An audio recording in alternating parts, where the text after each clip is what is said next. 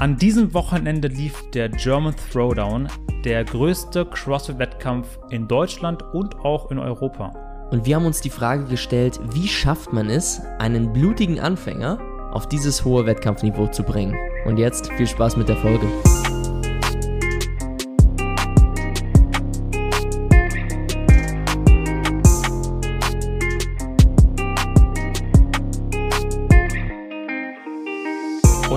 Herzlich willkommen zu einer neuen Folge von Training ohne Limit. Mein Name ist Silvan Schlegel und ich sitze hier zusammen mit dem wunderbaren Hendrik Senf.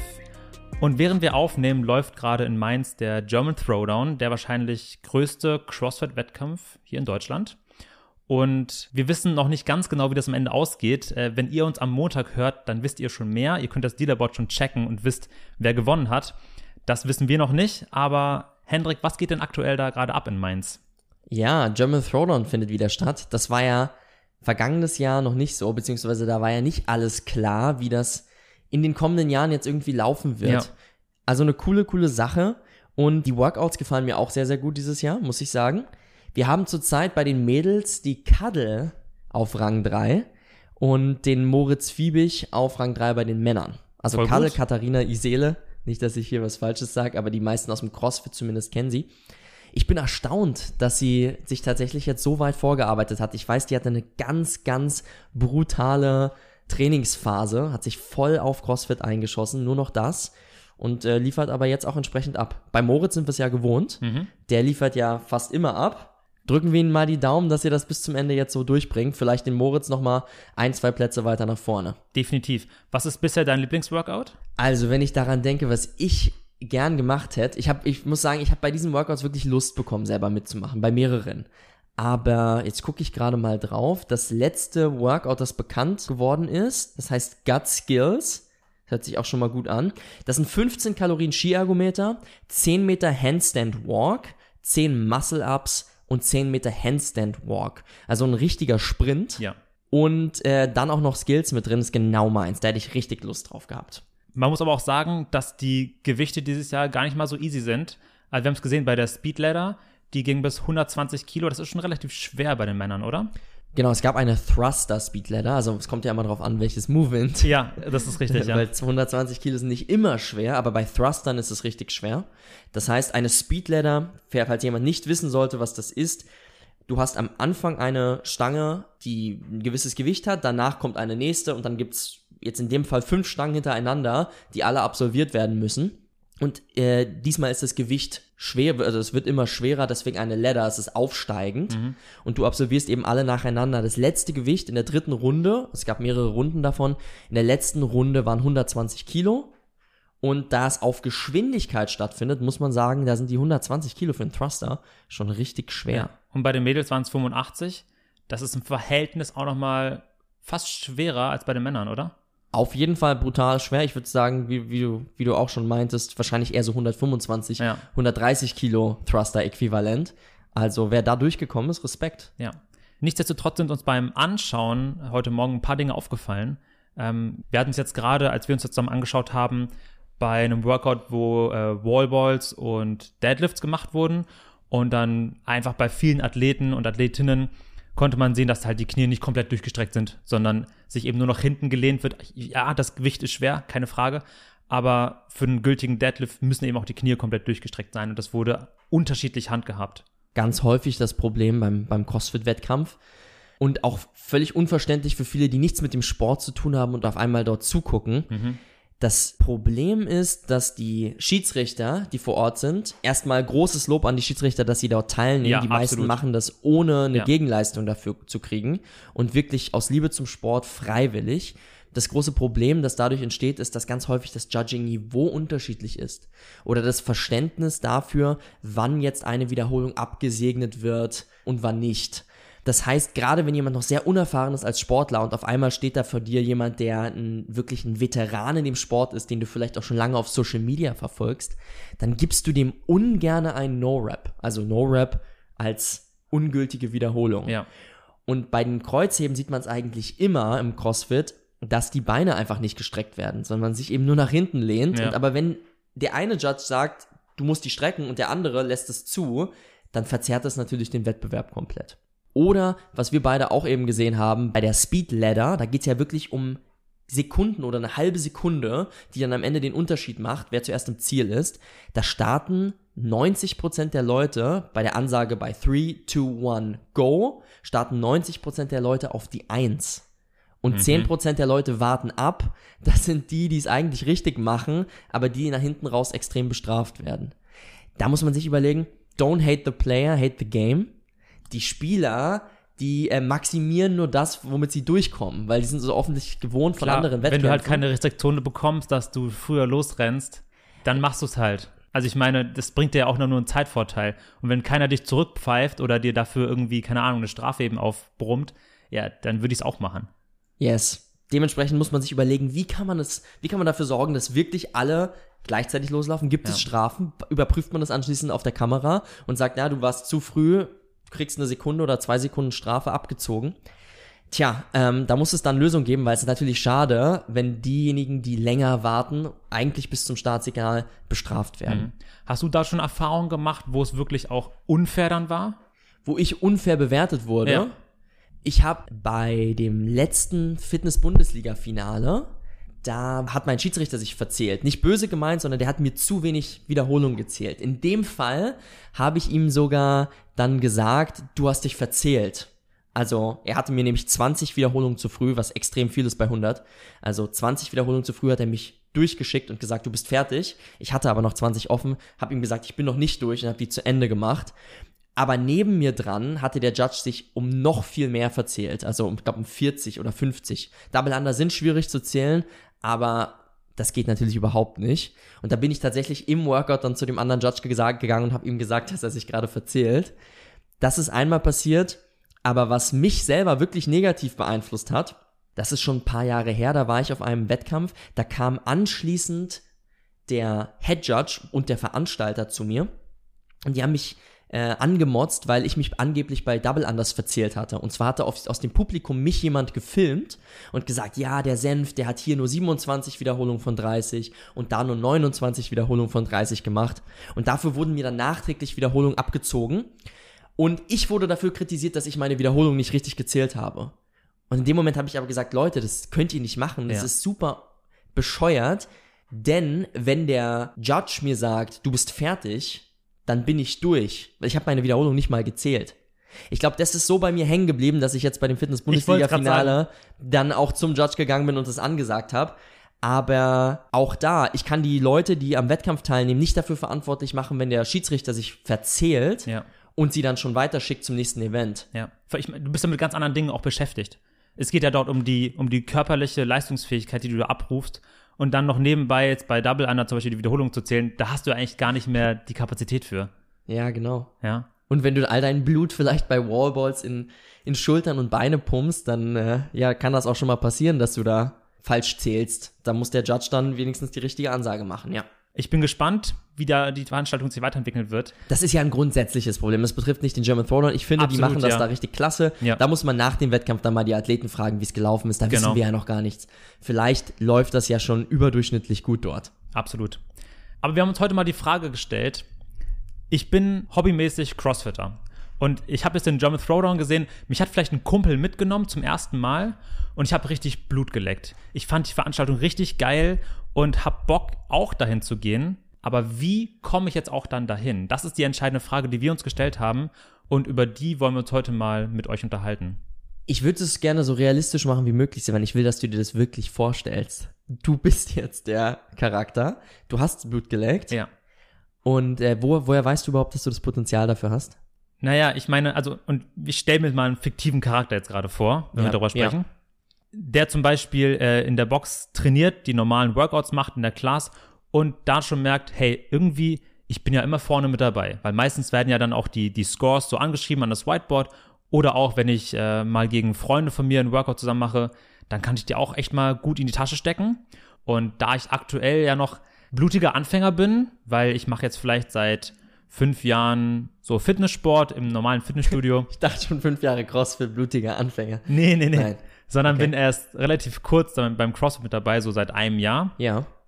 Aber habe dieses langfristige Ziel jetzt mal, den German Throwdown irgendwann mal da dran teilzunehmen. Wie komme ich denn dahin? Cool. Wie, wie alt ist der Charakter? Ich sag, ich sag mal 23. 23. Und du bist schon sechs Jahre sozusagen dabei. Genau. Aber erst ein Jahr beim CrossFit. Und äh, was natürlich immer brutal motivierend ist, wenn man extrem schnell Fortschritt macht. Also nicht nur man zieht die anderen ab, sondern Mhm. man sieht vielleicht jemanden vor sich und man wird sehr, sehr schnell besser und überholt jemanden, der neben einem ist. Ja, okay, und du ja. warst jetzt auf dem German Throwdown und hast gesehen, boah, was die alles können, die sind noch mal viel weiter vorne. Aber aufgrund deiner, deines schnellen Fortschritts innerhalb dieses einen Jahres denkst du, okay, in, in ein bisschen Zeit, mit ein bisschen Zeitaufwand bist du dann auch damit auf der Fläche und kannst da mitmischen. Und das ist ja vielleicht nicht ganz unrealistisch, so wie du dich beschreibst. Ja. Finde ich total cool, wenn wir da jetzt einmal diesen, diesen Plan aufbauen. Was ganz wichtig ist, was ich deinem Charakter mit als Empfehlung geben muss, ist, egal wie gut deine Voraussetzungen gerade sind, um auf ein nationales bzw. internationales Top-Niveau zu kommen, und der German Throwdown ist inzwischen schon auf dem Level, Ja. nicht auf Games-Niveau, aber in Europa einer der größten Competitions. Um da vorne mit dabei zu spielen, geht ganz, ganz viel von deiner Zeit drauf. Darauf kannst du dich schon mal einstellen. Das heißt, wenn du bisher nur die Klassen gemacht hast und jeden Tag, vielleicht warst du ja sogar jeden oder jeden zweiten Tag beim Training und du hast immer so eine Stunde trainiert oder eine Stunde 15, je nachdem, wie lange die dauern, du musst dich darauf einstellen, dass es noch viel, viel mehr Zeit wird. Kannst du es mal grob einschätzen? Der Zeitaufwand kommt zustande, weil du verschiedene Elemente drauf haben musst. Und erst dann weiß man, wie lange es insgesamt dauert. Der erste Teil ist dein Bewegungsportfolio. In den Klassen lernst du nicht alle Bewegungen, die du brauchst. Beziehungsweise vielleicht schon, es kommt auf die Box an, aber du wirst sie zumindest nicht perfektionieren oder nah daran kommen. Was braucht man alles? Du brauchst es, klar, es fängt bei sowas an wie einer Kniebeuge und beim Kreuzheben, aber du musst auch Muscle-Ups können an der Stange, an den Ringen. Du musst Pistol-Squats, also einbeinige Kniebeugen hinkriegen. Du musst Handstand Handstand Walk, hinkriegen, vielleicht sogar ein Handstand Hold, der noch schwieriger ist. Du musst äh, olympisches Reißen hinkriegen. Also wirklich, es gibt viele, viele Sachen und es hört gar nicht auf. Es tun sich auch manche Leute extrem schwer mit Double Anders. Das ist der erste Teil, den du aufarbeiten musst. Du musst dein Be Bewegungsportfolio als erstes voll machen. Und das ist auch mega cool. Also die ersten drei Jahre, zwei, drei Jahre im CrossFit, wo du an diesem Bewegungsportfolio arbeitest, sind mit die schönsten. Vor allem, weil du ja dann in diesen Punkt immer wieder rankommst, wo ein Skill plötzlich klappt. Und das ist so ein geiler Moment. Also ich weiß noch, als ich meinen ersten strikten Muscle abziehen Ja. konnte An den Ring. an den Ring und ich dachte mir so, geil. Das konnte ich halt noch nie vorher in meinem Leben. Ja. Und jetzt bin ich plötzlich an diesem Punkt, wo ich es kann. Das ist so, so geil. Total. Und das ist fast schon schade, wenn das irgendwann dann vorbei ist, wenn man diesen Portfolio voll hat. Aber auch dann gibt es ja glücklicherweise im tonerischen Bereich immer noch Sachen, es gibt tausend Sachen, die man nicht kann, wo man in seiner Freizeit dann weiterhin dran arbeiten kann. Richtig. Aber erstmal, um diesen Portfolio voll zu machen, das ist das Erste und dann willst du diese Übung noch super effizient hinkriegen, also möglichst wenig Energie darauf verschwenden. Das braucht viel Zeit. Und der zweite große Punkt, ja, es sind eigentlich drei Punkte, sind die Energiesysteme auf Vordermann zu bringen. Du musst auf jede Distanz gut sein im CrossFit. Du musst auf kurze Distanzen gut sein, du musst auf lange Distanzen gut sein, also Workouts, die kurzweilig sind, Workouts, die sehr lang sind oder auch natürlich Kraft- und Powerbasierte Sachen. Ja? Und erstens kannst du das nicht alles in einer Trainingseinheit unterbringen, ist viel zu viel. Ja. Und zweitens, selbst wenn du es aufteilst auf zwei Einheiten, jeder weiß, Krafttraining dauert ziemlich lange, aber Ausdauertraining dauert fast noch länger, zumindest wenn man dann auch noch sowas wie Grundlagen-Ausdauertraining extra macht. Also was denkst du, wenn wir jetzt davon ausgehen, ich mache jetzt aktuell drei Classes in der Woche und mache dazu noch so mein, mein Basis-Krafttraining im Open Gym.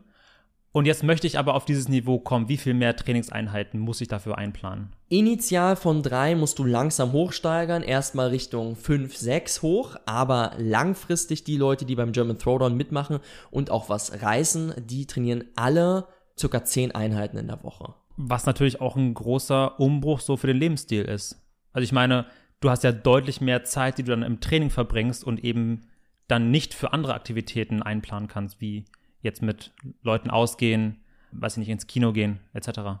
Das ist genau der Punkt, der ganz entscheidend ist. Es ist natürlich nicht nur die Zeit, die du damit verbringst, sondern Lebensstil bedeutet, du legst deinen Fokus dann auf den Sport. Und äh, das heißt nicht, dass du nur noch das machen musst. Die meisten Leute, die dort jetzt vor Ort sind, sind keine Profisportler, sondern sehr ambitionierte Hobbysportler. Aber bei zweimal Training am Tag kann ich dir eins sagen, du bist verdammt müde.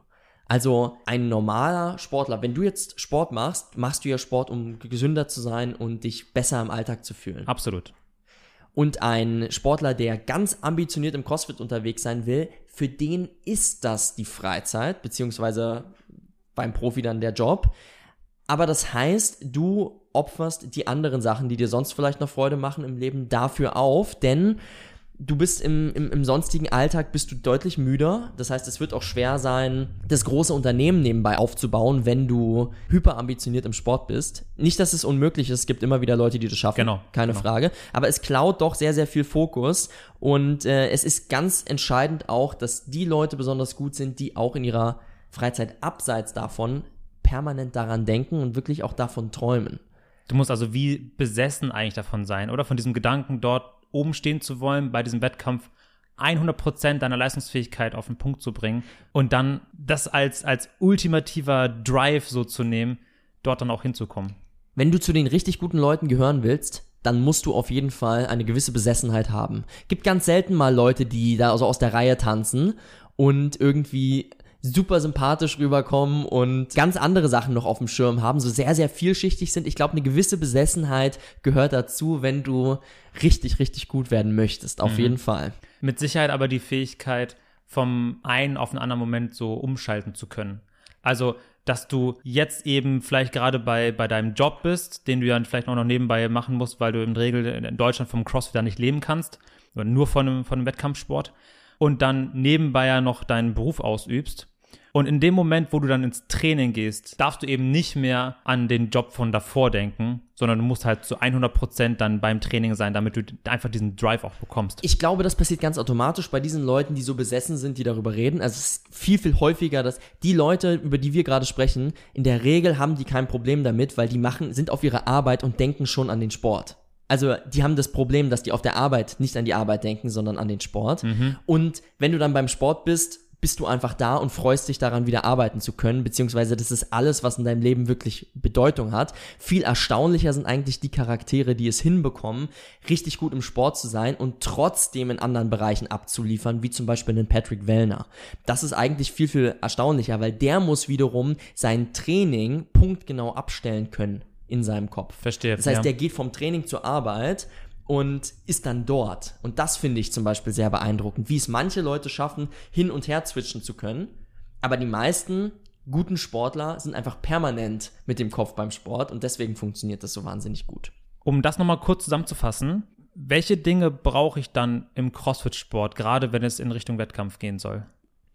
Das kann man wie in verschiedene Kategorien zusammenfassen. Ich habe es eben schon bei den Elementen, die ich genannt habe, erwähnt.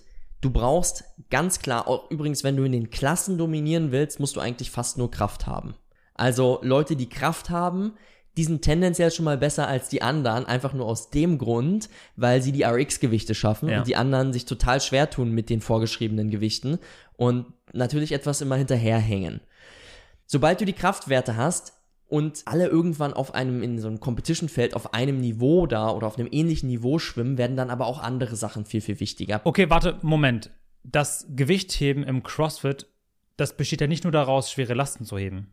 Ja, da hast du natürlich recht. Es gibt auch noch Unterkategorien beim Gewichtheben. Also einmal haben wir eben diese maximalen Kontraktionen, dieses maximalkräftige, wofür wir eine sehr, sehr saubere Technik brauchen und natürlich auch unter Vorermüdung die Bewegung noch gut ausführen müssen im CrossFit. Aber dann gibt es zum Zweiten auch etwas, was ich Batteriearbeit nenne. Das heißt, wenn du eine Last hast von vielleicht 70 bis 90 Prozent vom Maximum oder 95 Prozent, dann stellt sich die Frage in einem Workout, wie oft kannst du so eine schwere Last heben? Dafür ist es natürlich von Vorteil, sehr, sehr stark zu sein. Aber nur weil jemand stark ist, hat er auch noch nicht gleichzeitig eine gute Batterie. Das heißt, die Aufgabe ist im Training hinzubekommen, dass man sich sehr, sehr schnell zwischen solchen schweren Wiederholungen erholt. Und als dritte Gruppe dann noch Lasten, die auch noch unter die 70 Prozent vielleicht gehen. Das nennt man dann auch Barbell Cycling. Also wie gehst du mit sehr, sehr leichten oder moderaten Lasten um? Die du für viele Wiederholungszahlen heben musst. Auch hier ist es natürlich wichtig, stark zu sein und eine gute Bewegungsqualität zu haben, aber vor allen Dingen auch sehr, sehr gut atmen zu können und nicht zu viel Energie in jede Wiederholung zu stecken. Das heißt, wenn du wie ein Gewichtheber beim CrossFit hebst, dann verbrauchst du zu viel Energie und bist zu fest. Bei diesen leichteren Lasten musst du eigentlich noch ein Stück weiter zurückfahren und entspannt durchgehen. Okay, du sagst also, dass man mit einer klassischen Pressatmung, wie man es jetzt aus dem Gewichtheben kennt, so nicht durch die Workouts durchkommt, weil dann geht einem relativ schnell die Luft aus. Und was ist dann die nächste Kategorie? Punkt zwei sind die Skills. Wie sauber führst du die durch? Aber vor allem, wie gut kannst du deine Fertigkeiten, wie gut kannst du zum Beispiel Muscle-Ups oder Handstand Walks unter Vorermüdung absolvieren? Wir erinnern uns an dieses Workout, dieses Workout Nummer 5 beim German Throwdown. 15 Kalorien Ski-Sprint, 10 Meter Handstand Walk, 10 Muscle-Ups, 10 Meter Handstand Walk. Der Ski-Ergo treibt die, die, die Herzfrequenz komplett nach oben und macht auch schon den Trizeps und den Rumpf etwas müde. Mhm. Danach gehst du an den Handstand Walk, der ist schon mal bedeutend schwerer. Jetzt kommen die Muscle Ups, der Trizeps und die Schultern sind danach komplett matsch. Und jetzt gehst du zurück in den letzten 10 Meter Handstand Walk und glaub mir, da werden viele, viele Leute hinfallen. Und die müssen dann wieder zurück zum Start und da verlieren die so viel Zeit, dass äh, der nächste, der das eben besser drauf hat, vorbeiläuft. Ja, klar. Das heißt, ganz, ganz wichtig, wie gut kannst du Fertigkeiten unter Ermüdung? Das war unser Skill 2.0 Podcast, wenn ich mich richtig erinnere. Und ansonsten brauchst du sehr, sehr viel Kapazität, eben auf kurze und lange Distanzen, das habe ich eben schon gesagt. Aber man muss da auch nochmal unterscheiden zwischen monostrukturiert, also vielleicht nur auf dem Rudergerät oder nur Assault Bike, so ein Cardio-Gerät, versus Mixed. Wenn du fünf Runden auf Zeit hast mit drei verschiedenen Übungen, dann werden die Ansprüche, die du da brauchst, sind nochmal ganz andere. Wenn du jetzt in all diesen Kategorien gut bist, fehlt nur noch eine letzte und zwar musst du, um im CrossFit gut sein zu können, viel Volumen abkönnen. Erklär es mal genauer für uns. Beziehungsweise du musst auch eine sehr gute Kraftausdauer haben. Also du musst zum Beispiel einen großen Satz Muscle-Ups machen können. Mhm. Aber genauso wichtig ist es, wie viel Muscle-Ups kannst du in welcher Zeit schaffen. Das haben wir jetzt mit der Kapazität eben besprochen. Also wenn ich sage, in fünf Minuten so viele Muscle-Ups wie möglich, ist es nochmal ein wenig anders als nur einen großen Satz Unbroken ja, zu machen, klar. weil du musst dich ja möglichst schnell erholen zwischen kleinen Sätzen. Da spielt Strategie mit rein, aber auch Leistungsvermögen. Und dann musst du vor allen Dingen an einem zweiten Wettkampftag oder in einem zweiten oder dritten Wettkampf-Workout am selben Tag immer noch Leistung abrufen können. Und das meine ich mit viel Volumen abkönnen. Das heißt, wenn du in einem Workout 200 Wallballs werfen musst, musst du trotzdem im nächsten Workout wieder Boxjumps springen können. Mit totalem Muskelkater in den, in den Beinen. Ist das eine Situation, wo, weil ich meine, wir gehen ja von diesem Charakter gerade aus, der vorher dreimal die Woche trainiert hat, dann das Ganze mal steigert auf sechsmal die Woche. Ist das eine Situation, wo du dir einen Coach nehmen würdest, um das professionell begleiten zu lassen? die Situation, die du vorhin beschrieben hast, würde ich sagen, es macht absolut Sinn, sich da einen Coach zu holen. Oder steigen wir vielleicht mal auf der anderen Seite ein. Was wäre denn das, das Gegenstück zu einem Coach? Das Gegenstück zu einem Coach wäre, ein öffentliches Programm zu machen. Genau. Also keinen direkten Coach zu haben, aber du musst zu 100 Prozent, du musst ein Programm fahren. Du kannst nicht einfach irgendwie trainieren. Ja. Du wirst auch nicht einfach nur die Klassen weiter trainieren können. Das funktioniert nicht. Ab und zu mal, überhaupt kein Problem. Aber immer, nee, das geht nicht. Das heißt, ein öffentliches Programm zu machen, ist dann eine gute Idee, wenn du gemeinsam mit anderen Leuten trainieren möchtest. Da gibt es viele Competition-Programme, die sehr, sehr gut sind. Du musst nur eins im Hinterkopf haben, du musst gezielt deine Schwächen trainieren. Und die musst du zusätzlich trainieren, weil die wird dir das öffentliche Programm nicht geben, oder? Wie soll es das ja auch? Also, es kann ja gar nicht individuell auf dich auf, drauf eingehen. Exakt. Ja. Das heißt, dafür musst du Freiräume schaffen. Der zweite Punkt, jetzt gehen wir wieder zum, zurück zum individuellen Programm. Ich empfehle dir, für dein ambitioniertes Ziel mit dem German Throwdown definitiv dir einen Coach zu holen. Erstens, weil der sich wahrscheinlich besser auskennt als du, das wäre zumindest sehr nützlich, ja. und dementsprechend gemeinsam mit dir deine, an deinen Schwächen arbeiten kann, dir vielleicht gute Hinweise gibt, wie du deine, deine Fertigkeiten verbesserst und wie du wirklich von A nach B kommst, der kann dir den Fahrplan legen. Auch wenn das vielleicht ein öffentliches Programm in gewissem Maße kann, der kann das natürlich direkt auf dich anpassen, somit musst du dir um die Schwächen nicht mehr so viele Gedanken machen. Der zweite, viel wichtigere Punkt ist, du hast jetzt deinen Anker mit einem Coach. Es ist jemand, mit dem du gemeinsam ein Ziel erreichen kannst. Du musst es also nicht mehr nur selber machen. Und ich kenne eine Person, die ihren ersten großen Wettkampfdurchbruch nach vielen, vielen Jahren des Trainings und extremem Leistungspotenzial erst dann hatte, als sie sich einen Coach geholt hat. Okay. Und zwar einen Monat danach. Das kann gar nicht daran gelegen haben, dass sie auf einmal so viel Vermögen da war. Mhm. Aber dieses Gefühl, das er ihr, der Coach, ihr gegeben hat, einfach weil sie wusste, es ist jetzt nicht mehr nur mein Ziel, Ja. der ist genauso heiß drauf, dass ich das gewinne. Warum auch immer. Sei es für das Ego des Coaches. Aber wenn jemand anderes dein Ziel teilt, ist das immer unfassbar cool. Und natürlich hast du jemanden, mit dem du über diese einzelnen Dinge und über den, den Weg sprechen kannst. Absolut. Also, das kann ich durchaus empfehlen, ja. Aus meiner Zeit im, im Leistungssport ist es ja genauso. Ich hatte immer eine Bezugsperson, mit der ich halt das erstmal teilen konnte, den Weg zu so einem Wettkampf hin. Aber es ist auch mental extrem wichtig gewesen, sowas im Training begleiten zu lassen. Also jemand, der dich halt pusht, wenn es mal extrem hart wird, weil diese Situationen werden kommen, gerade in so einer Vorbereitung auf so ein großes Ziel. Und dass dann dort jemand an deiner Seite ist, der dich dabei unterstützt, ist einfach mental so, so, so wichtig. Ganz schwieriger Punkt aber trotzdem, weil vielleicht wäre dafür ja das öffentliche Programm besser. Weil den Coach, wir reden ja hier vielleicht über einen Remote-Coach, nicht jede Box hat einen Coach, der live vor Ort dich dann pushen kann. Muss man mal einfach sagen. Ja. Und da wäre ja jetzt sogar ein Trainingspartner vielleicht die bessere Wahl.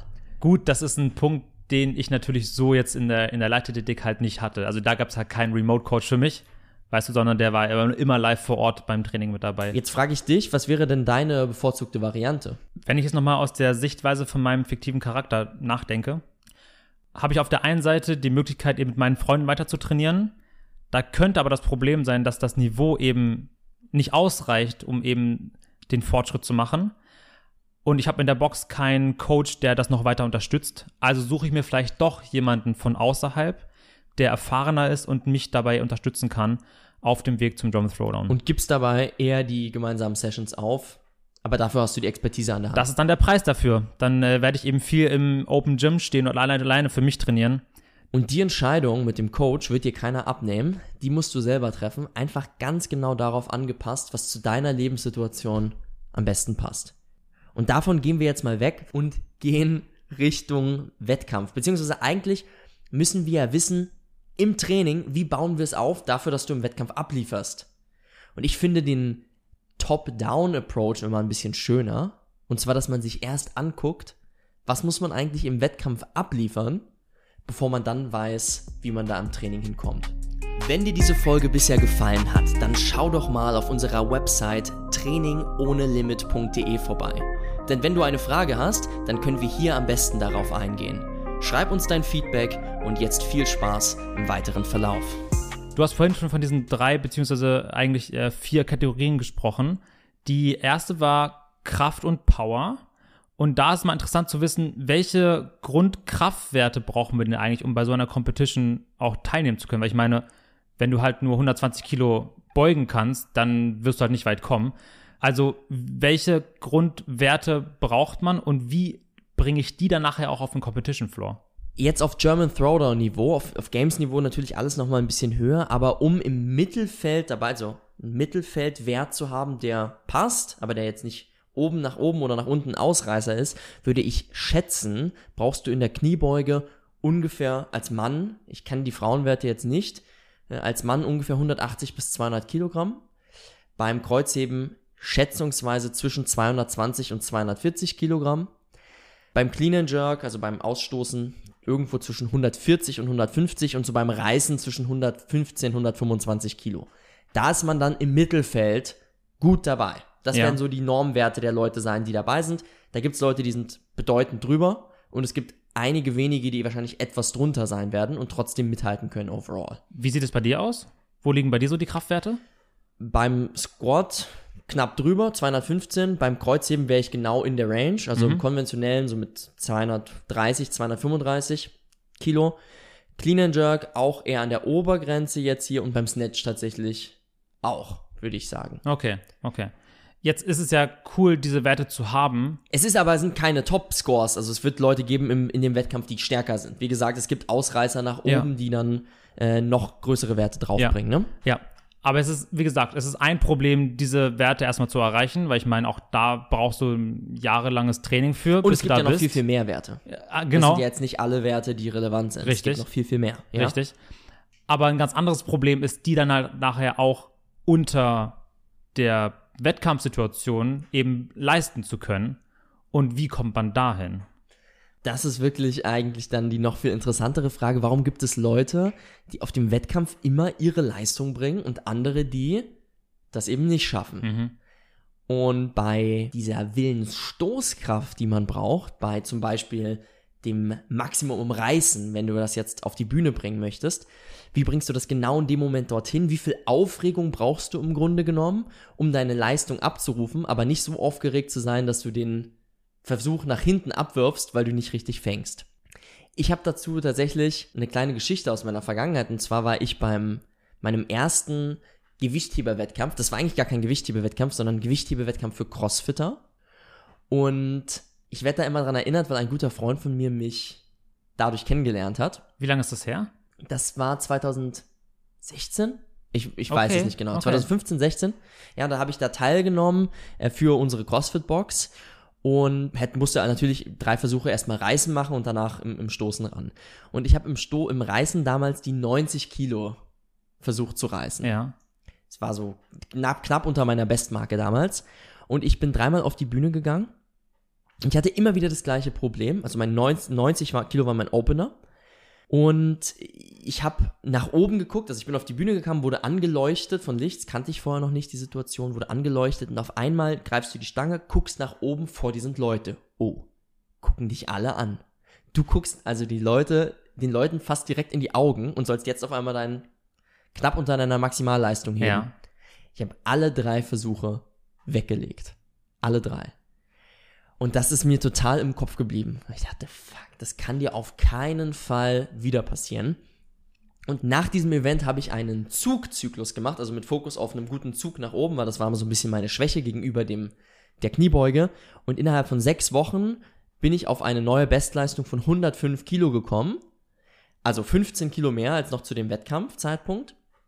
Was gen genial, also unfassbar schnell damals war. In den sechs Wochen, ja, total schnell. Ja. Und ab diesem Zeitpunkt auch, weil, weil ich dann unbedingt wollte, das durfte mir nie wieder passieren. Und seit diesem Zeitpunkt habe ich auch in einem Wettkampf keinen wichtigen Snatch mehr weggelegt. Alle immer getroffen. Und es hat mich selber erstaunt, wie das passieren konnte. Aber es ist tatsächlich die Kombination daraus, dass du erstens dich auf die Situation adäquat vorbereitest. Das heißt, du musst schon die Situation insofern kennen, dass du weißt, du wirst angeleuchtet, du weißt, Leute gucken dich direkt von vorne an und du musst lernen, durch Menschen hindurch zu gucken. Das heißt, auch in der Wettkampfsituation bist du nur in dir, du bist nur mit der Bewegung beschäftigt, statt mit den Personen um dich drumherum. Personen müssen dir also grundsätzlich dann egal sein. Jubelrufe können dich motivieren, aber du kannst nicht zu viel Wert auf sowas legen. Warst du aufgeregt in der Situation? Bei diesem ersten Wettkampf? Definitiv. Und ich war zu sehr aufgeregt. Und es gibt ja dieses, es gibt so wie so eine Skala von zu wenig aufgeregt sein bis zu zu viel aufgeregt sein. Ein bisschen aufgeregt zu sein hilft absolut, um Bestleistung abzurufen. Ja. Aber zu sehr aufgeregt zu sein macht einen extrem nervös. Das heißt, man muss eine gewisse Coolness bekommen und eigentlich mehr genießen, dass man jetzt abliefern kann, als Angst davor zu haben. Und das macht eigentlich den richtigen Mix dann aus. Wer das hinkriegt, der liefert dann auf dem Wettkampf eben seine Bestleistung ab. Und wer das nicht schafft, ja, der verreist sie dann halt immer. Ne? Das ist Im, schwierig. im, Im wahrsten Sinne des Wortes. Was war also deine Strategie, um jetzt mit dieser Aufregung umzugehen, dass du eben alles ausblenden kannst um dich drum herum? Nach dieser Niederlage war ich so verbissen, dass ich gesagt habe, es ist mir völlig egal, was die Leute in dem Moment denken, die um mich herum sind, im Vergleich dazu, was ich im Anschluss daran über mich selber denken werde. Und der Anreiz hat mir gereicht, um in einem solchen Moment, und ich weiß nicht, ob du mich schon mal auf dem Wettkampf gesehen hast, aber ich schreie halt auch richtig rum. Ja. Mir ist es einfach völlig Latte, was die Leute drumherum dann denken. Es geht nur darum, diesen Versuch zu meistern. Und wenn du so in diesem Moment bist, dann kommen die Versuche. Dann hilft dir dieses bisschen Aufregung, das Gewicht nach oben zu bringen. Nicht jeder schreit übrigens rum. Manch einer behält es leise für sich, aber wenn jemand das Gefühl hat, es kommen Worte in dem Moment nach oben, dann finde ich, dürfen die auch nach außen präsentiert werden. Das ist einfach wurscht. Das, Total. was, was raus muss, muss raus und was drin bleiben will, bleibt halt drin. Wie sieht das konkret bei den Skills aus? Weil du hast es vorhin erwähnt, wir brauchen ja eigentlich nur die Voraussetzung, dass wir unter Ermüdung dann auch die Skills sehr effizient abrufen können. Aber was sind da vielleicht so Benchmark-Werte? Also gerade wenn wir jetzt nur über Muscle-Ups sprechen, äh, Max Pull-Ups, kann man da so grobe Werte mal sagen? Max Pull-Ups könnte ich dir nicht mal sagen. Ich glaube, das ist sogar recht unterschiedlich. Mhm. Ich, ich schätze mal, jeder Crossfitter wird mehr als 15 strikte Klimmzüge können, aber das können auch viele Leute, die einfach nur im Fitnessstudio trainieren, ne? Äh, wahrscheinlich sogar mehr als 20. Aber bei Muscle-Ups wird es dann doch relevanter. Muscle-Ups, German Throwdown, um da im Mittelfeld dabei zu sein, solltest du an den Ringen schon 18 bis 22 Stück machen. Ja. Wenn du mehr machst, ist es natürlich toll. Aber wenn du weniger machst, dann könnte es dich schon richtig Punkte kosten. Mhm. Also unbroken. Ja. Oder was ein sehr, sehr guter Test ist, für jemanden, der selber sich gerne mal einschätzen möchte, ähm, Handstand Push-Ups sind ja auch sehr wichtig. Und äh, der 5 Minuten Max Handstand Push-Up Test. Also man, man macht in 5 Minuten so viele strikte Handstand Push-Ups, wie man kann, an der Wand. Und wenn man da über 60 schafft, dann hat man da einen guten Wert. Okay. In 5 Minuten. Ja, okay. Wenn man weniger schafft, dann ist man wahrscheinlich noch nicht auf dem Niveau, was es dafür bräuchte. Tendenziell ist es ja sogar, ist es ja so, dass die großen Leute da eher weniger schaffen und die mhm. kleinen Leute eher mehr. Man muss das mit seinen normalen anderen Stärken und Schwächen abgleichen. Wenn es das Einzige ist, was man gut macht, ist man im gesamten Feld natürlich immer noch nicht gut. Aber wenn das vielleicht genau die Schwäche sind, Handstand Push-Ups, und man schafft es trotzdem auf diesen Wert von über 60 zu kommen, in fünf Minuten, dann kann man damit arbeiten. Denkst du, dass sich da gerade beim German Throwdown das Niveau auch bei den Handstandübungen weiterentwickeln wird? Also gerade Richtung freies Handstandstehen, äh, Handstand laufen über Hindernisse oben drüber mit Drehungen etc.? Oder wird das eher so auf dem Level bleiben, wo wir es jetzt gerade haben? Ich kann mir vorstellen, dass sowas mal mit eingebaut wird, aber es wird sicherlich nicht grundsätzlich so entscheidend sein. Also ich weiß nicht, ob jetzt freie Handstände, es sollte man wahrscheinlich können, aber ich glaube nicht, dass es im German Throwdown abgetestet wird. Und auch Pyroetten und sowas sind eher nicht so German Throwdown-Ding, aber auf anderen Wettkämpfen kann das durchaus schon mal kommen ja. auf dem Niveau. Ja. Ne? Viele bauen das inzwischen ein. German Throwdown weiß ich nicht. Ich glaube, man sollte es als guter Sportler drauf haben. Ja. Okay. Ganz einfach. Aber bei Skills, nichtsdestotrotz, da Leistung auf den Punkt zu bringen, wie wir es jetzt bei den Kraftsachen, wie beim Reißen zum Beispiel haben, ähm, das ist nie die Aufgabe. Ne? Da, da sollten wir am allerbesten doch mal mit einem Profi-Turner sprechen, wie der das hinkriegt, das auf den Punkt zu bringen. Aber äh, beim CrossFit musst du eigentlich nur Skills dann abrufen, die du bis dahin eigentlich schon richtig gut drauf haben solltest, wenn du im Wettkampf stehst. Geht mehr ums Training als im vielleicht, Wettkampf. Vielleicht schaffen wir das ja mal in den nächsten Wochen dort jemanden zu finden, der uns da mehr darüber erzählen kann. Aber wie ist es bei Ausdauerbelastungen, die vor allem einmal sehr kurz ja sein können, aber auch sehr lang? Was muss ich mitbringen, um dort gut zu sein? Da es so unfassbar viele verschiedene Möglichkeiten gibt, das jetzt auch zu bewerten, auch ähnlich wie bei den Kraftwerten. Ich gebe dir vielleicht mal zwei Benchmark-Zeiten raus, mhm. die so ein bisschen Mitteldistanzen sind, also zwischen kurz und lang die relevant sind. Also der Assault Bike 10 Minuten Test, den hatten wir auch schon mal besprochen. Zwischen 180 und 200 Kalorien als Mann solltest du packen, um da in einem guten Feld zu sein. Und beim 5 Kilometer Lauf, die Crossfitter sind meistens nicht so gute Läufer, aber auf 5 Kilometer sollte man im Mittelfeld zwischen 19 und 21 Minuten brauchen. Für so okay. ein German Throwdown Mittelfeld. Okay. Jetzt ist es ja so, dass gerade bei solchen langen Ausdauerdistanzen kommt ja irgendwann so diese Stimme im Kopf, die dich dazu drängt, aufzuhören, nicht weiterzumachen und du immer permanent dagegen anarbeiten musst. Gibt es da Strategien, wie man damit umgeht? Ich nenne den immer den, den kleinen Quatschi. Den hat man auch bei Intervallen, wenn man äh, mal so längere Intervalle macht und äh, richtig hart arbeitet. B bevor wir trotzdem an die langen gehen, würde ich die mit den kurzen starten wollen, okay, damit man ja. den Unterschied vielleicht so ein bisschen ja. nochmal versteht. Das heißt, wenn wir jetzt kurze Ausdauerbelastung haben, also sagen wir mal vielleicht so fünf Minuten, sieben Minuten, irgendwas in dem Dreh und es ist monostrukturiert, also du sitzt jetzt auf dem Assault Bike und schrubbst da nur die Distanz runter oder vielleicht sogar nur drei Minuten, dann wird dir folgendes auffallen, es tut einfach extrem weh. Also es ist wirklich schmerzhaft, mhm. physisch schmerzhaft, du fühlst dich extrem eklig und das Gute ist, es ist sauschnell vorbei. Das heißt, im Wettkampf ist es eigentlich gar nicht mal so schlimm. Warum? Weil dich die Crowd, die Zuschauer, die peitschen dich durch, du hast mega Adrenalin, du setzt dich halt einfach aufs Bike und dann fährst du deine drei Minuten knallhart raus. Und dann ist vorbei. Und du lieferst einfach ab und es ist vorbei, du rollst dich über die Zielfläche und es ist okay. Das heißt, äh, diese kurzen Sachen sind im Wettkampf, muss ich ehrlich sagen, du bist sehr aufgeregt davor, aber mal abgesehen davon ist es eigentlich gar nicht so schlimm. Tut kurz weh, fertig. Im Training sind diese Sachen oder die sind diese anaeroben Intervalle und anaerobes Training, das ist richtig scheiße. Es macht überhaupt keinen Spaß, dir wird viel vielleicht schlecht. Solche Dinge kommen mit dazu, aber im Wettkampf eigentlich kein Problem, weil dich die Crowd durchpusht. Andersherum ist es mit diesen Ausdauerbelastungen. Die sind im Wettkampf zumindest für mich immer extrem hart gewesen. Warum?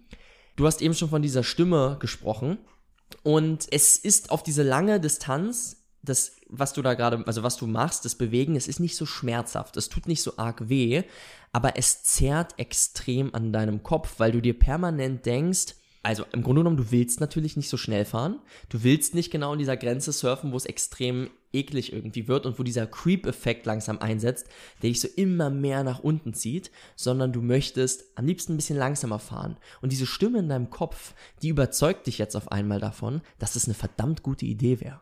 Warum? Weil du hast vielleicht noch 30 Minuten auf der Uhr und du sagst, ah, wenn ich jetzt, wenn ich jetzt noch ein bisschen schneller fahre, dann habe ich hinten raus nicht mehr genug Power.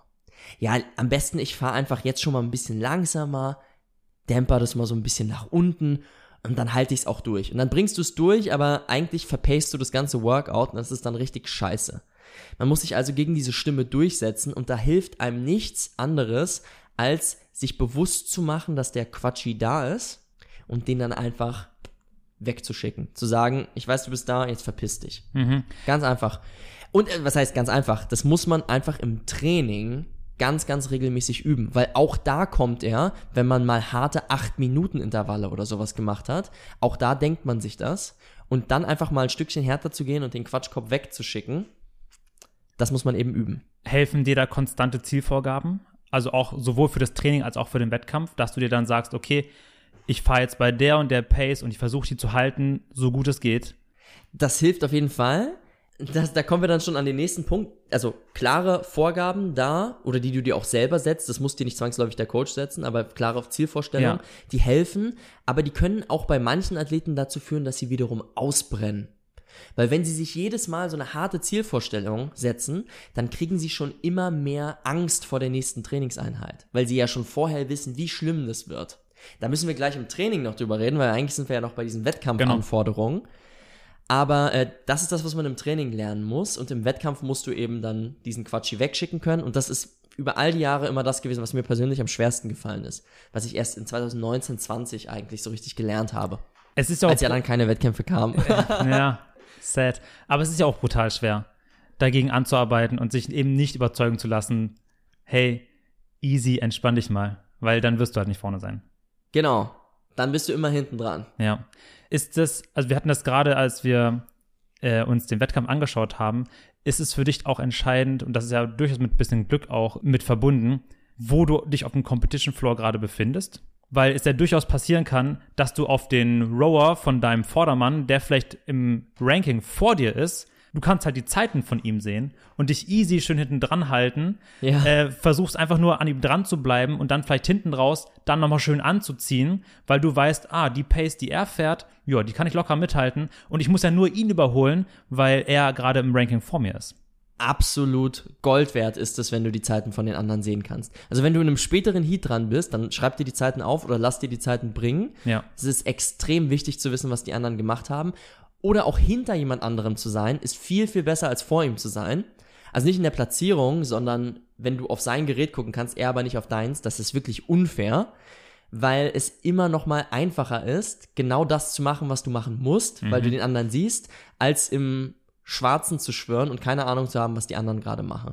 Ja, und da kannst du eben ja schlecht drauf einwirken. Also bei den Rudergeräten sieht man meistens dann aber nicht, was die anderen machen. Mhm. Genau, da, da, du hast absolut recht, da kannst du nichts dran mal schrauben. Ja. Aber äh, das ist auch super relevant dann zum Beispiel bei Mixed Modal Workouts. Also wenn du nicht monostrukturierte Workouts hast, sondern gemixte, da ist es nämlich auch extrem entscheidend und in der Regel kann man da sehen, wo die anderen sich befinden, weil man Pylonen nach vorne setzen muss oder weil du eben siehst gerade an welcher Übung derjenige ist.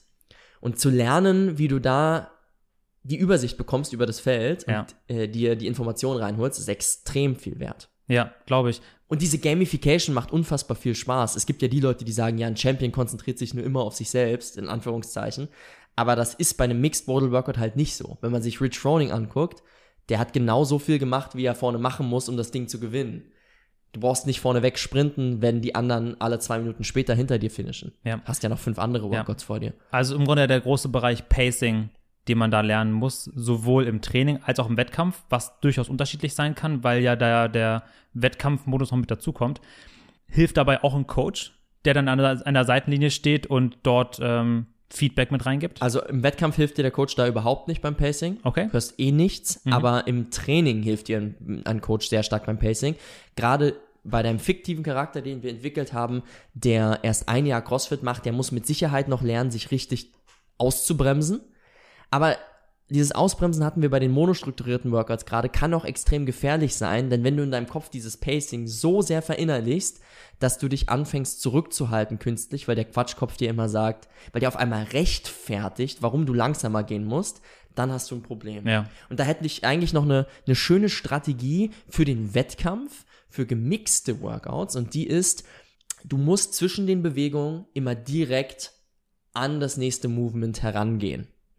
Das heißt, das Pacing findet während der Bewegung statt. Du machst Toast to Bar und du schwingst. Während diesen Toast to Bar versuchst du ruhig zu bleiben, gut zu atmen und so weiter und so fort. Aber wenn du danach ans Kreuzheben dann gehst, dann machst du wirklich zwei Schritte auf die Bar zu, nimmst vielleicht noch einen Atemzug und dann gehst du direkt ran. Wie viele Leute da einfach dann Zeit verschwenden, obwohl sie am Anfang sau schnell waren und richtig einen rausgebrettert haben, stehen sie auf einmal vor der Stange und machen Pause und warten. Nein, erst anfangen und dann kannst du anfangen zu überlegen, wenn du schon in der Bewegung bist. Sonst gibt es immer eine Ausrede, warum es noch länger dauern muss. Also nicht die Hände nochmal neu einkreiden, nochmal einen Schluck trinken, sondern trinken nein, sowieso nicht, aber direkt ran an die Stange. kann sogar manchmal sein müssen. Ne? Also manchmal muss es sein. Ja. Aber dann natürlich schön kurz halten. Ja. Das sind doch im Grunde die Punkte, die im Wettkampf wichtig sind, wie ist das im Training? Was ist die Zielstellung, um dort im Training dann besser zu werden, um sich bestmöglich auf den Wettkampf vorzubereiten? Über Kraftaufbau und Ausdauer haben wir in vielerlei Hinsicht gesprochen. Da muss dein Charakter sich jetzt nochmal die anderen Podcasts anhören, weil sonst wird es viel zu viel heute.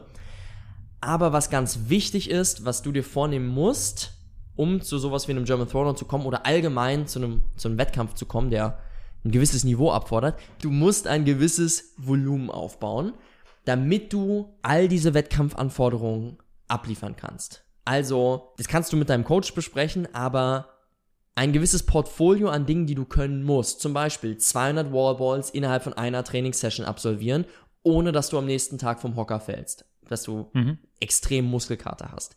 Du musst innerhalb von einer Session 100 bis 150 Chest-Over-Pull-Ups auf jeden Fall abrocken können ohne am nächsten Tag offene Hände zu haben und direkt ein Problem. Wenn das nicht funktioniert, dann kannst du da bei so einem Wettkampf nicht mitmachen.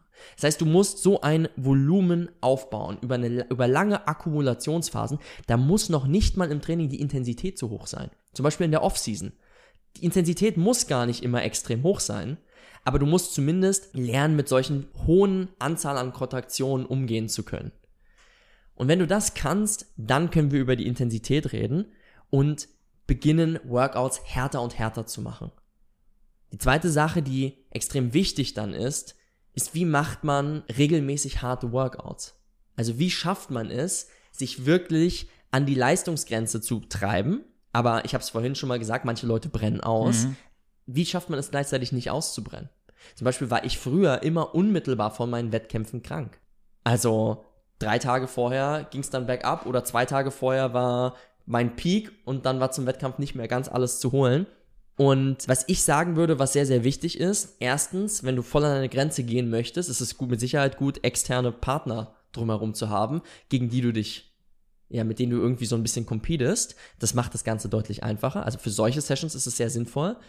Aber auch wenn du es alleine machst, was ja durchaus geht, oder mit einem Remote Coach vielleicht sogar machen musst, du darfst, wenn du sehr, sehr hart gehst, es gleichzeitig nicht zu sehr bewerten. Das heißt, du gehst ins Workout rein, hast vielleicht deine konkreten Vorgaben oder nimmst dir ein komplettes Ziel vor, aber du bewertest nicht groß den Schmerz zumindest zum Beispiel, der damit einhergeht.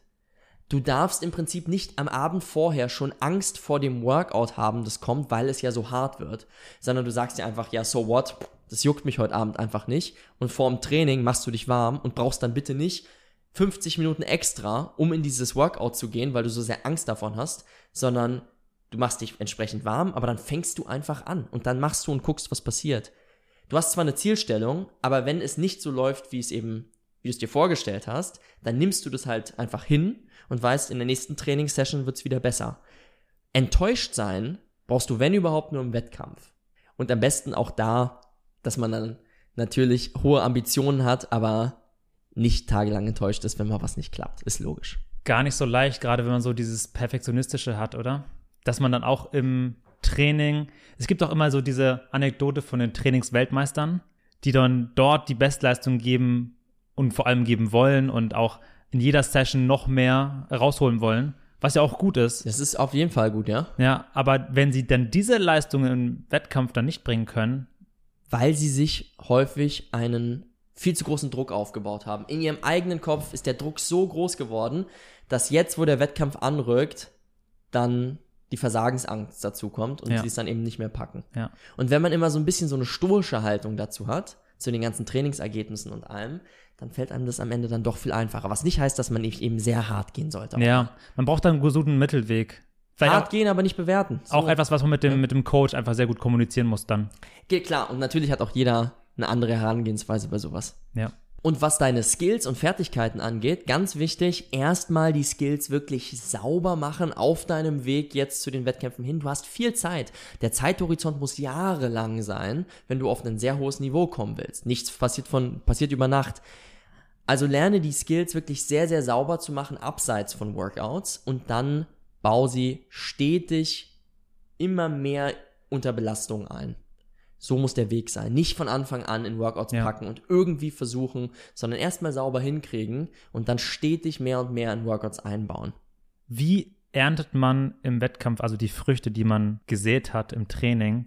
Und wie wirkt sich also ein erfolgreiches Training dann nachher auf die Wettkampfleistung aus? Es ist witzig, dass du das sagst. Das war immer mein Motto dass man wirklich hart trainiert, ohne auszubrennen und dann im Wettkampf einfach, der Wettkampf ist nur noch zum Genießen da, da ja. muss man die Früchte ernten. Wie macht man das? Als allererstes langen Zeithorizont, wissen, was auf einen zukommt. Du musst also ganz genau wissen, warum du das machen möchtest. Warum willst du da oben stehen und wenn es dir die Anerkennung von, wenn es um die Anerkennung von anderen geht. Aber es ist gut zu verstehen, warum man das macht, damit man in harten Zeiten das auch abrufen kann und sich sagen kann, hey, deswegen willst du das, du ziehst es jetzt auch durch, jetzt machst du nicht schlapp. Oder du stellst eben für dich fest, dass es nicht deine Zielstellung ist. Und wenn du bereit bist, den Kompromiss einzugehen, dann holst du dir entweder einen Coach oder eine sehr, sehr gute Trainingsumgebung, wo andere ambitionierte Leute unterwegs sind. Training muss zu einer deiner obersten Prioritäten werden, sonst wird das nichts mit dem Leistungsniveau und vor allem musst du dich dazu bringen, wenn du ein paar Jahre im Game bist, dich absolut auf deine Schwächen zu fokussieren. Und das wird kein Spaß, sondern das wird bedeuten, die Sachen zu machen, auf die du eigentlich keine Lust hast. Wie genau würdest du das machen? Also da an deinen Schwächen gezielt zu arbeiten? Sobald du eine Übung oder eine Sache, die du nicht kannst, als sinnvoll erachtest zum Auftrainieren, sobald du feststellst, das ist genau mein Problem, wirst du die Häufigkeit davon steigern müssen. Viele starten so, dass sie es dann, dass sie harte Trainingseinheiten machen, wo sie dann auf einmal viel rudern oder viel Wallballs machen. Ich würde immer so herangehen, langsam damit zu starten, erstmal mehr davon einzubauen grundsätzlich, damit du überhaupt in der Lage bist, es als Routine einzubetten. Mhm. Dann kann nämlich etwas, was dir gar keinen Spaß macht, auf einmal auch beginnen, dir Freude zu bringen. Wenn du nicht direkt mit Intensität startest, sondern als erstes eben baust du das Volumen auf. Also zum Beispiel Wallballs du machst dann äh, fünfmal 15 oder Wallballs extra am Ende vom Training oder in so einem EMOM-Format, was, was noch gut durchhaltbar ist, was dich nicht komplett aus den Socken haut und dann kannst du über einen gewissen Zeitraum einfach Konstanz aufbauen. Konstanz und Volumen sind das richtige Stichwort und irgendwann kommt dann die Intensität dazu. Im Grunde vergleichbar wie bei so vielen Dingen, wo wir Angst haben davor, sie zu machen, beziehungsweise einfach keinen Bock drauf haben, wie zum Beispiel morgens kalt zu duschen, es wird viel schwieriger sein, jetzt zu sagen, ich dusche nur noch kalt als Extremsituation, als dann zu sagen, okay, ich dusche mal jeden Morgen fünf Sekunden kalt und den Rest warm und dann steigere ich einfach von Tag zu Tag die Zeit, mit der ich kalt dusche und habe dann in Long Term eben den Erfolg. Ja. Äh, Im Grunde beschreibst du ja gerade genau das, dass ich also nach und nach mich dran gewöhne, meine Schwächen auch gezielt anzugehen. Dann kann dieser Prozess auch viel mehr Spaß machen. Ja, ne? ja. Okay, dann rappen wir das für heute ab. Lass uns vielleicht mal kurz reinschauen, ob inzwischen schon das sechste Workout veröffentlicht wurde, Hendrik. Ob wir ja. da schon Infos haben. Ich bin jetzt hier gerade auf dem Leaderboard, ganz kurz. Die, da ist das letzte Workout noch nicht mit dabei. Aber Moritz immer noch auf der 3, Luka Djukic jetzt auf der 1. Und bei den Mädels ist Kadel auf den Platz 4 gerückt. Also jetzt die beste Deutsche auf Rang 4. Okay, schauen wir mal aufs letzte Workout. So, es ist jetzt das finale Workout draußen. Und zwar, du musst immer, okay, du hast, das ist ein Intervall-Workout. Du hast zwei Minuten Zeit, dann hast du eine Minute Pause. In mhm. diesen zwei Minuten machst du immer zu Beginn der zwei Minuten drei Rope Climbs, also du kletterst dreimal das Seil hoch und dann machst du so viele Overhead Squats, wie du kannst, bis die zwei Minuten um sind. Ja. Und insgesamt ist das Workout beendet, wenn du es schaffst, 60 Overhead Squats zu machen. Also sagen wir, du machst im ersten 20 Overhead Squats nach den drei Rope Climbs, dann hast du eine Minute Pause. In dem zweiten 2 Minuten Intervall machst du 15 und so weiter und so fort, bis du eben bei den 60 bist und dann ist das Workout durch und das ist mit 60 Kilo bei den Männern, 43 bei den Frauen. Okay, wie würdest du es angehen? Ganz ehrlich, das wäre so ein Workout, wo ich voll reinsprinten würde. Also ich würde definitiv so schnell machen, wie es geht und versuchen, das in zwei Sätzen zu beenden. Also den, schon einen sehr großen Block Overhead Squats in, im so, ersten Intervall. So viele wie möglich. Mhm. Das würde ich nicht als gepacedes Workout nehmen und sagen, ja, eine Minute on und sowas, sondern ich würde sagen, okay, in wie viel Sätzen kann man 60 Overhead Squats machen? Und ich würde denken, man kann es in zwei machen. Also 35, 25 vielleicht. Ja. Und äh, so würde ich versuchen durchzugehen. Es wird super hart natürlich, aber ähm, ich glaube, das wäre meine Strategie. Jetzt bin ich mal gespannt, was die Jungs hier abliefern. Ja, gucken wir gleich nochmal rein. Und die Mädels, sorry. Und die Mädels natürlich. Gucken wir gleich nochmal rein, wie das da in Mainz läuft. Vielen Dank wie immer fürs Zuhören. Wir hören uns in der nächsten Woche zu einer neuen Folge und bis dahin bleibt gesund und bis dahin. Von meiner Seite auch macht's gut, schön, dass ihr dabei wart. Und wenn ihr Wettkampfambitionen habt, dann setzt euch eure Ziele und hängt euch rein. Bis bald, macht's gut. Leute, wenn euch diese Folge gefallen hat, dann erzählt euren Freunden davon, verlinkt uns in eurer Instagram Story und schreibt uns euer Feedback dazu. Abonniert uns auf den Social Media Kanälen, hört uns bei Spotify oder Apple Podcast und jetzt wünschen wir euch noch eine schöne Woche und wir sehen uns beim nächsten Mal. Macht's gut. Bis dahin.